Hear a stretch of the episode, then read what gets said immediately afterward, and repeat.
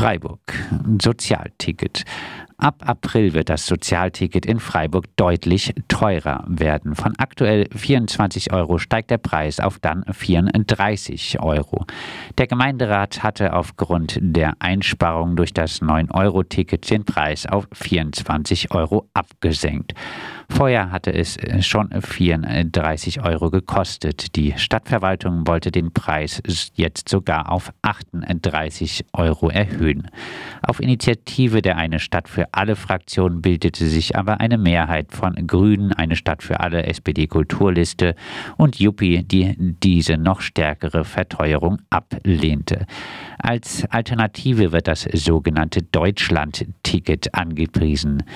Das 49-Euro-Ticket, das im Nahverkehr in ganz Deutschland gilt, soll in Freiburg für Sozialticket Berechtigte zwar auf 28 Euro subventioniert werden, allerdings wohl nur per Abo und äh, eventuell sogar nur mit vorheriger Schufa-Abfrage funktionieren. Selbst die Stadtverwaltung geht davon aus, dass 60 Prozent der berechtigten Sozialticket-NutzerInnen weiterhin das normale Sozialticket und nur 40 Prozent das Deutschland-Ticket nutzen werden. Im Hartz-IV-Satz, mittlerweile heißt es Bürgergeld, sind insgesamt nur 45 Euro für den gesamten Mobilitätsbereich vorgesehen.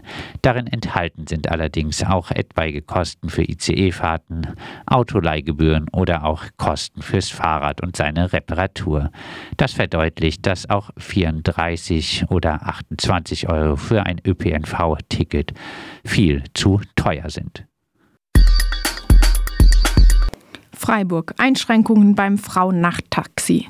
Das Frauennachttaxi in Freiburg wird zukünftig 10 Euro statt 7 Euro kosten.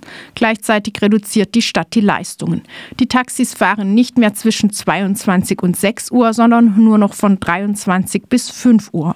Und an der Stadtgrenze ist Schluss, weil man sich nicht mit den Umlandkommunen bzw. Landkreisen auf eine Kostenbeteiligung einigen kann. Die Einschränkungen werden mit steigenden Kosten begründet. Da scheint man dann in in der Konsequenz weniger Sicherheit für Frauen Sternchen in Kauf zu nehmen. Freiburg. Kommerz wichtiger als Barrierefreiheit. Der Freiburger Gemeinderat hat ohne Gegenstimmen die temporären Ausnahmen von den Sondernutzungsrichtlinien für die Innenstadt um ein Jahr verlängert.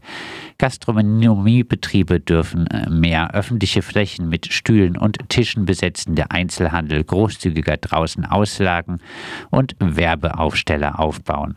Mit solchen gelockerten Sondernutzungsrichtlinien sollten in Freiburg wie anderswo auch die Einschränkungen für Betriebe während der Corona-Pandemie ein wenig kompensiert werden.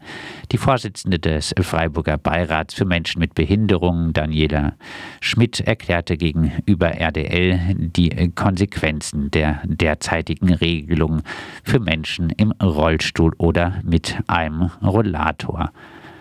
Das grobe Kopfsteinpflaster ist frei. Die gut berollbaren Flächen wurden einfach zugestellt mit Außengastronomie, Stühlen, Werbeaufstellern.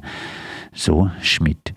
Dadurch hätten auch Blinde ihre Leitlinie an der Häuserkante verloren. In der vom Gemeinderat durchgewunkenen Drucksache der Stadtverwaltung findet sich ein bemerkenswerter Satz zu diesem ganzen Übel. Zitat: Die Belange der Menschen mit Behinderung und Mobilitätseinschränkungen müssen mit den Interessen der übrigen Nutzungsgruppen wie den wirtschaftlichen Interessen der örtlichen Gastronomie und des Einzelhandels, gerade im Hinblick auf die politisch gewünschte Attraktivierung der Innenstadt in eine abgewogene und ausgeglichene Balance gebracht werden.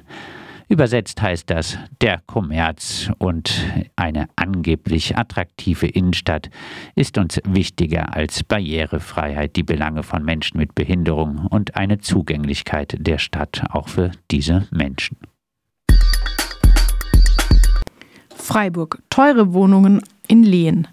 Der Freiburger Gemeinderat hat mal wieder einen Bebauungsplan verabschiedet. Wer denkt, dass es sich im Baugebiet in Zinklern in Lehen um sinnvolle Nachtverdichtung handelt, sollte bei der Quote an sozialem Wohnungsbau stutzig werden. Wieder einmal wird die 50-Prozent-Quote an sozialem Wohnungsbau, die eigentlich für neue Baugebiete gilt, ignoriert. Gerade einmal 100 von 550 Wohneinheiten sollen geförderte Mietwohnungen werden. Dafür werden dann auch nebenbei mal wieder einige WagenbewohnerInnen verdrängt.